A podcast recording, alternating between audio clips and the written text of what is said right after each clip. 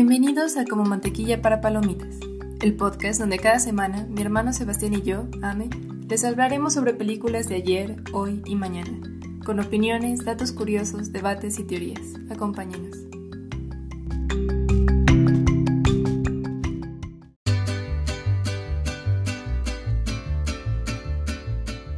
Colores, canciones, tradición y diversión no son solo una forma de describir el Día de Muertos, sino la película de la que les hablaremos hoy. Acompáñenos.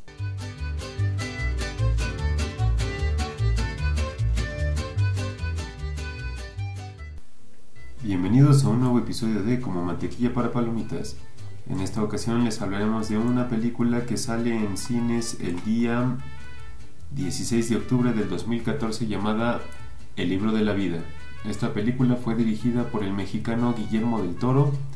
Tiene un cast que se conforma por Channing Talum, Diego Luna, Jorge R. Gutiérrez, el mismo Guillermo del Toro y Suez Saldaña y Ron Perryman. Eh, bueno, esto, estos en general son en inglés. Lo que pasa es que es una película animada, entonces realmente son nada más actores de, De doblaje. de doblaje. Digo, Diego Luna sigue siendo el actor en en español, porque debería ser el mismo actor. Pero, pero la, la película es, este, pues más que nada actores de, de doblaje. Ahora, en lo que se refiere a la, a la fecha en la que se estrenó, que era lo que pasaba el 16 de octubre de el 2014. Bueno, dos días antes, Alemania muere el enfermo de ébola trasladado desde Liberia. El día 15, las dos Coreas celebran por la primera reunión mi- militar bilateral en siete años. El día 16, España elegida miembro no permanente del Consejo de Seguridad de las Naciones Unidas. El día 17 comienza en Milán, Italia, la cumbre Europa-Asia. Y el día 17, Argentina lanza al espacio el primer satélite propio de telecomunicaciones. El día 19, las dos Coreas intercambian disparos en la frontera. O sea, les tomó cuatro días em, estar en paz a las dos Coreas. Pero bueno, es irrelevante para el caso de que le estamos hablando. Ahora, respecto a la película, la sinopsis es la siguiente. Eh, con un estilo visual y único, contará las aventuras de Manolo, un torero enamorado de una bella mujer llamada María, que ha decidido entre su familia y su mayor pasión, la música. Antes de elegir qué camino tomar, Manolo se embarca en un increíble viaje que abarca tres mundos fantásticos en los que deberá encararse a sus peores pesadillas y miedos. Como telón de fondo, la película nos situará en México en el transcurso de la conocida tradición del Día de Muertos. Y por lo general uno cuando piensa en películas de Día de Muertos y es por el impacto que tiene Pixar, uno pensaría en, En Coco, Coco. ¿no? que trae todo este impulso de marketing. Sí, Sin pues, embargo, a mi parecer esta película, por el mismo hecho de que Del Toro es el director, No es el... es el productor, o el que es el guionista. Creo que era uno de los productores, pero no, el director sí es mexicano. Es co-dirigida por un mexicano. Ah, perdón, sí tienes razón. Dirigida por Jorge R. Gutiérrez. Tienes toda la razón. Sí, este del Toro es es Productor. productor, sí. Porque el guion, el guion también es de Jorge R. Gutiérrez y un gringo que se llama Douglas Dunn. Que igual se, No, sí, sí. se siente la influencia de Guillermo del Toro, o sea, como que lo tenía como un proyecto bebé al que estaba ayudando. Ujú. Sí, sí se nota la influencia, pero pues si no... Y, y, bueno, eh, también de Jorge R. Gutiérrez, porque muchos de los diálogos que, que se dan en la película, si tú no eres mexicano, dudo mucho que los vayas a entender a la primera. Porque es un lenguaje muy coloquial al que nosotros nos, no nos enfrentamos, sino al que nosotros vivimos todo, todos los días y, es algo muy bonito y que destaca dentro de la película, porque siendo una película animada, o sea, sí, la propuesta es muy visual, pero también se tiene que sostener a base de historia y guion y creo que lo hacen bastante bien. Sí, de hecho es bastante original, o sea, sí toma un camino diferente al que toma Coco, porque a pesar de que tanto Miguel como Manolo. Manolo quieren dedicarse a la música y no al negocio familiar, vaya, y Día de Muertos también hablan el tema de los recordados y los olvidados por todo el tema del altar. Digo, en el libro de la vida no está vinculado al, al altar, pero Sí, eso fue algo que se sacó Pixar de la manga para decir, miren, Bueno. Es, es un nivel de Metal Slug, güey. Pero sí, sí, sí, totalmente de acuerdo. Pero sí es una historia bastante diferente, de hecho se me hace muy muy creativa, o sea, de hecho está más inspirada, parece más tragedia griega que se parece muchísimo al mito de Orfeo. No, ay Dios, se me fue la, el tren de pensamiento, perdón. El tren de Orfeo. El tren de Orfeo. Dijiste, digo, el el, la tragedia de Orfeo, perdón. Ah, que era este, era el hijo de Apolo y tenía el talento para tocar la lira. Ah, sí. Y era tan bueno que podía hacer que cualquier fiera se durmiera y los dioses adoraban cómo tocaba. Entonces a su novia la muerde una serpiente. Entonces él baja al inframundo y le pide a Hades y a Perséfone que se la regresen. Y le dicen, bueno, está bien, porque tocas muy bonito y nos caes bien, pero tú solito vas a tener que salir de aquí, tienes que ir adelante de ella y en ningún momento puedes voltear a verlo. Entonces ya cuando estaban saliendo, él voltea ya en su desesperación, pero ella todavía tenía un pie adentro del inframundo y se desvanece para siempre. Ven, sigan las instrucciones, gente, no es tan difícil. ya estabas ahí, Orfeo. Las cosas son muy claras como para que lo echen a perder cuarto para la hora, pero pero bueno, yo no había yo no sabía la tragedia griega, pero gracias a Dios tenemos a una persona muy culta del otro lado del micrófono. Ahora esta idea de desvanecerse o sea, lo bonito de, esta película es que, eh, y eso es donde se nota la influencia mexicana, el manejo del concepto de muerte. O sea, realmente el subtexto para mí en el que se basa y el que trata de transmitir esta película es no hay que tenerle miedo a la muerte. Es un paso natural en la vida y de hecho la Tierra de los Muertos te lo presentan como un lugar muy, muy bonito. Es una pachanga interminable. De hecho, es parte del diálogo, dicen. Ahí hay fiestas interminables todos los días. Sí, de hecho. Y, a mí que me mama el exceso. no puedo esperar. No puedo esperar para morir. Sí, pues es que es la idea de el Día de Muertos, o sea, se supone aquí en México la idea es que a diferencia de Halloween, que es como la festividad con la que siempre está pegada, no se trata de tenerle miedo o de sustos o así, o sea, es celebrar a las personas que ya no están con nosotros y que tenemos la creencia de que ese día vienen a, visitarnos, pero no de forma terrorífica, o sea, realmente estar aquí. A sentir que siguen con nosotros. Ajá, tomar las cosas que les gustaban, por eso están los altares. Y la película lo traduce muy bien porque, por ejemplo, en Coco sí siento que se parece, sí lo pudieron adaptar bastante bien, lo que implica como el día, que es color y vida, no muerte, irónicamente. Pero, no sé, sí se siente ese toque mexicano de, en el mundo de los muertos porque no solo visualmente es colorido, o sea, lo que para nosotros sería el paraíso como mexicanos es precisamente esta tierra donde todo el día podemos estar de eh, eh, eh, eh, como latinos que somos. Sí. sí, sí, sí. Y, y, bueno, pero no solo con lo que habíamos visto de Halloween, porque pues ya llevamos dos episodios hablando de Halloween. Bueno, este va a salir antes del... Llevamos un episodio hablando de Halloween. Bueno. pero... Spoiler. Pero, por ejemplo, hablábamos también de la de junto a los dioses y creo que esto nos da como que pauta a poder comparar lo que es la percepción cultural de, de la muerte, de la muerte este, por cada país. Y es parte de lo que hablábamos en, la entrevista que hicimos. Eh, poder conocer un país no solo es como que viajando, que es la, la manera más bonita y, lo que queda pues más, más tradicional. Pero también el hecho de, de poder entender a través de la literatura, de la música, de incluso estas puestas audiovisuales que, que nos otorga, bueno, en este caso pues sigue siendo Hollywood porque si ustedes quieren ver la película está en Disney Plus.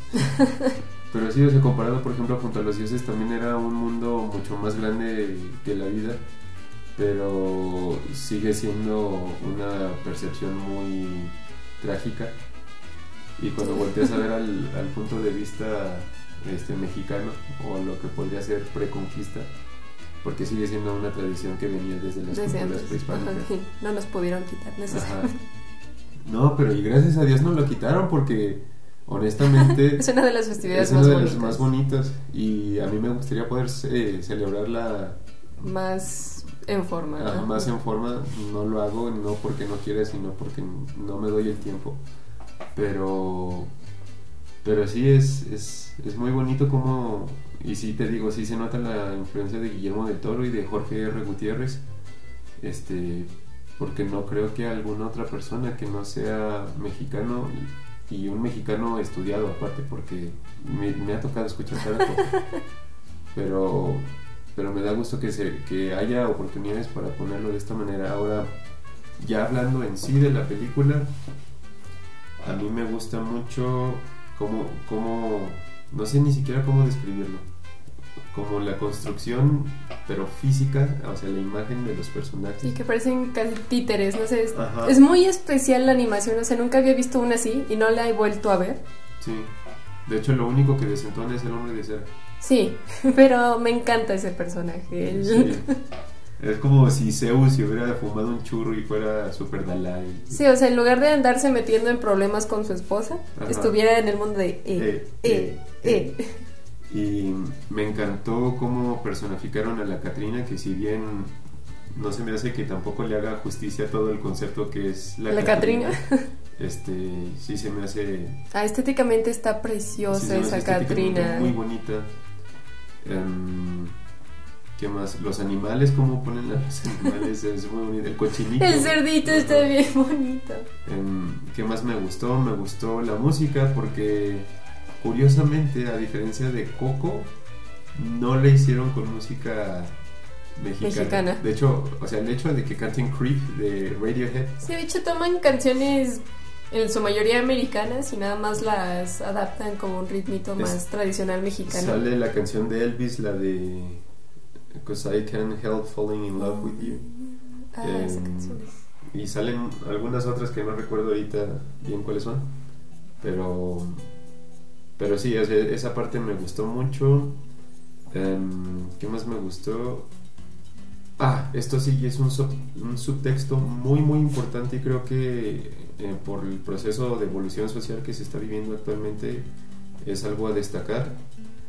Am, bueno, esto va con spoiler, pero cuando llega esta chica, ¿cómo se llama? Esta, la, la chava, la principal. Am, sí. María. Sí. O sea, como el 80% de las me- mujeres mexicanas se llama María. Sebastián. Entonces llega María de irse a estudiar a otro lado para Baño. a España y llega y están estos dos amigos suyos de la infancia que es Manolo y este otro sujeto que se Julián. llama ¿cómo? Julián. Ju- Joaquín. Joaquín. Ah, Joaquín, porque me acordé del meme de cómo va a ser eso posible, Joaquín. Eh, están eh, Manolo y Joaquín. Manolo es un torero de, de familia, pero él su vocación es la música. Él quiere ser mariachi o trovador. No, no, No queda muy claro, Ajá. pero quiere ser música. quiere ser músico. Y curiosamente, bueno, no curiosamente, o sea, se, ve, se ve venir, está sumamente anunciado que a la mujer se le conquista siendo este artista que ve a través de los ojos de la belleza, pero del alma y no de la física. Y está en su contraparte Joaquín, que es el típico macho este, del pueblo. Ajá, este, entonces llega de su viaje a España, está María y tiene que decidir entre estos dos. Bueno, no tiene que decidir honestamente, pero Pero es estos que dos quieren. Sí, es un triángulo amoroso, Ajá.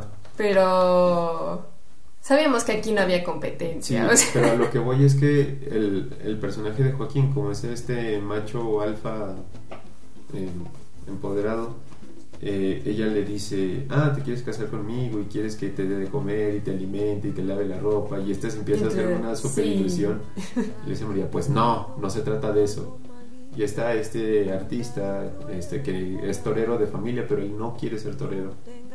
Y, y él no la ve como, como esta pareja diagonal sirvienta, o sea, él, su- él sí la quiere como, como pareja, como pareja. como compañera de vida así. Y creo que mujeres, si ustedes no están buscando eso, le están fallando a su género porque por eso hay tanta violencia familiar. o sea.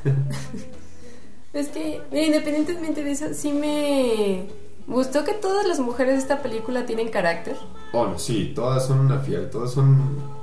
Todas son muy mexicanas. No, sí, son, son del ejército carrancista. Entonces, Y de hecho estaba investigando y el director dejó que su esposa fuera la que se encargara de los personajes femeninos, porque a ella no le gustó la visión que tenía él para, para ellas. Y por ejemplo, no siento que sea un feminismo forzado como a veces se Ah, siente no, en otras no, no, películas.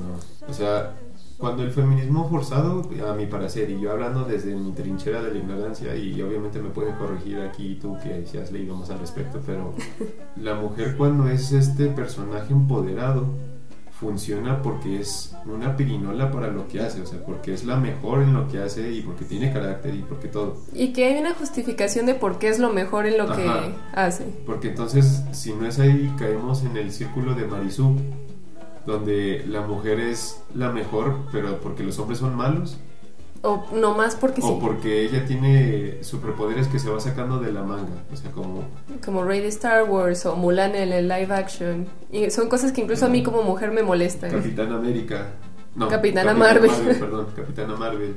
Este, sí, este tipo de personajes, porque por ejemplo, no te vas del otro lado donde está, si nos vamos precisamente hablando de superhéroes, la Mujer Maravilla en DC, o si te vas a Star Wars, eh, está la princesa Leia que lleva Leia, 40 Padme, años partiendo madres. Entonces, es, es lo que a mí me, me gustó. Y la otra parte que me gustó fue en la familia de Manolo, que todo el mundo diciéndole, ay, es que no vales verga porque no eres torero, no vales madre porque si fueras hombre matarías al toro, güey. Eso no tiene nada que ver. No, no tiene nada que ver. O sea, De hecho, la película maneja este mensaje antitaurino. muy padre. Se me hace muy, muy valiente de la película porque, pues, como sabemos, aquí en México está muy, muy arraigado el tema de los toros. Entonces, hacer una película que trate sobre México con un mensaje antitaurino fue, se me hace muy, muy valiente. Yo personalmente lo aprecio mucho. Habrá quien no esté de acuerdo, pero se, se me hizo... Porque fuera de las lecciones usuales que se enseñan en una película de niños como el poder del amor y la amistad y la familia, esta parte metió esta mini crítica social. No, y aparte es educación, o sea, realmente sí es educativo, pero no en el sentido de lecciones de vida, sino como en, en el sentido puro de ciencia de por qué tienes que estar matando a un animal por diversión. ¿Qué lo hace estar bien? Ajá, exacto, no, no hay justificación para eso. Pero no, o sea, bueno, aparte de eso, que sí es un muy buen lindo detalle de la película, pero esto de cortar, em, ¿cómo se llama? A las expectativas de tu familia. O sea, tú eres tu propia persona. Sí, sí, sí, sí, o sea, cortar lazos familiares que no te, no te están siendo, ¿cómo se llama? Es que- Útiles para ti. Sí me parece que lo maneja muy bonito porque no es como que los mande a chingar a su madre y ahí quede. O sea, realmente es como de no los amo y son excelentes padres y los quiero muchísimo. Pero no voy a hacer eso. Y yo no estoy de acuerdo con esta parte de ustedes y si no les gusta, pues es problema suyo, no mío. Pues ni modo, o sea, pero podemos seguir siendo familia, podemos estar aquí. Y me encanta que La familia dice, ok. La ok. familia lo entiende, o sea, después de verlo... Porque la familia también se deja de estas ideas ridículas de que no es un hombre de verdad si no mata a un toro. Cuando se enfrenta al toro masivo, que es todos los toros juntos, perdón. y a todas las demás cosas que se va enfrentando en el mundo de los muertos para poder volver a ver a María. O sea, se dan cuenta que no solo es un hombre, es un gran hombre, es muy valiente, es muy talentoso y que no quiere ser un torero es lo de menos. O sea, que deberían sentirse muy orgullosos de la persona en la que se ha convertido Manolo. Totalmente, totalmente. Y que eso les sirva de lecciones a muchas familias, pues. Ok. Pero sí, eso es lo que... ah, e- esas tres cosas, cuatro cosas son las que a mí me gustaron mucho de la película. ¿A ti qué fue lo que te A gustó? mí, pues sí, siento que sí tiene ese sabor mexicano, o sea, tanto por las expresiones, las, las situaciones, porque en películas como Coco, que sí son hechas 100% por personas americanas nada más inspiradas en el Día de Muertos, aunque creo que hicieron un gran trabajo. Sí, algunas situaciones se sienten artificiales, como un buen guiño, pero artificial, Sí, como la chancla en Coco. ajá, Es como de sí, sí es parte de la cultura, pero se siente un poquito forzado. forzado, ¿no? Y en el libro de la vida no, no pasa eso. O sea, todas las situaciones que dices, ah, mi México mágico, o sea, se sienten genuinas. Sí, genuinas, esa es la palabra que siempre nuestra parte, genuinas. Sí, estoy totalmente de acuerdo. Incluso, bueno, por ejemplo, la parte de los músicos. Si bien en- durante el gran parte de la historia le están diciendo que los músicos no valen madre, este, a los que ya son músicos de, de tiempo atrás, a los que son como sus amigos eh, mariachis, me Sí. parece, este, el pueblo los quiere y los respeta. Y yo Sí. me acuerdo que en la de Coco, este, la abuela precisamente le decía, aléjate de esos malvivientes. Oye, señora, pues cálmese. Relájese un montón. Sí. Pero bueno, ya haremos un versus de, de esas dos, ¿cómo se llaman?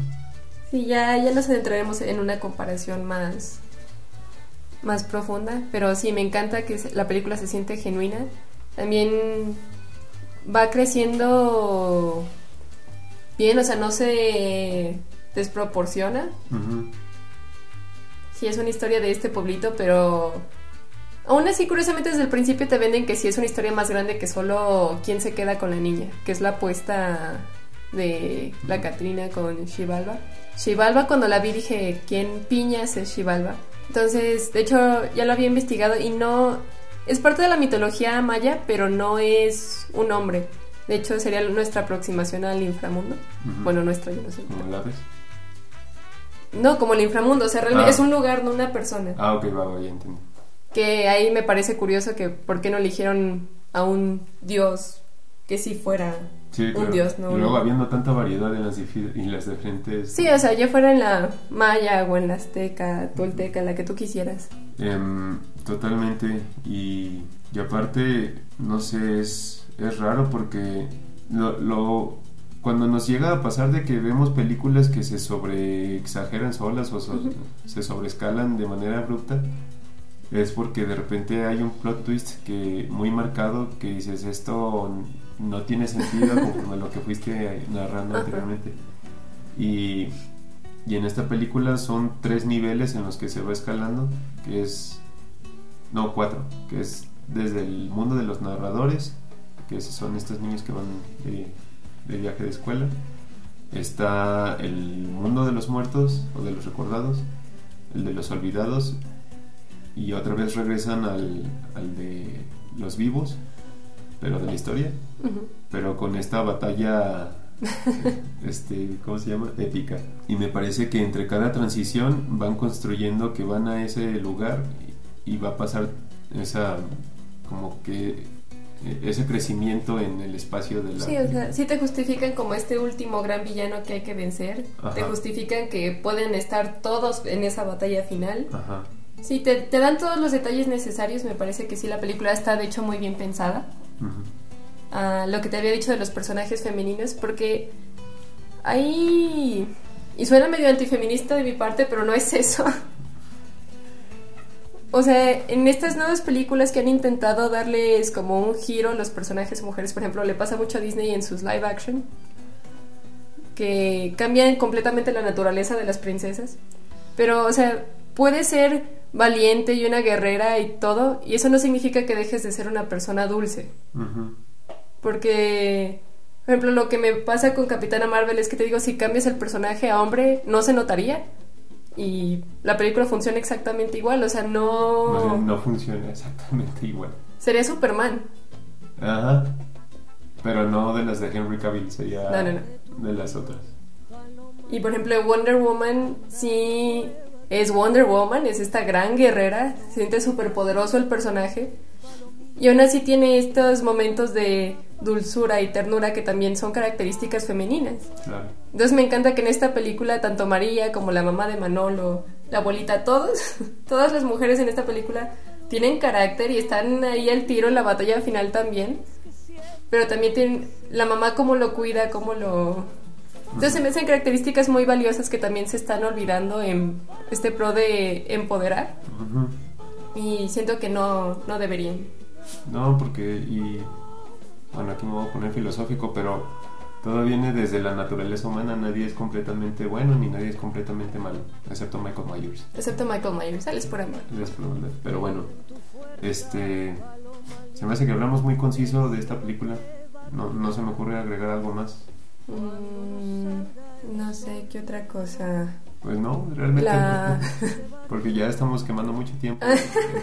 Ya ves, Bueno. si tienes que pensarlo realmente, no es que ya Nada más.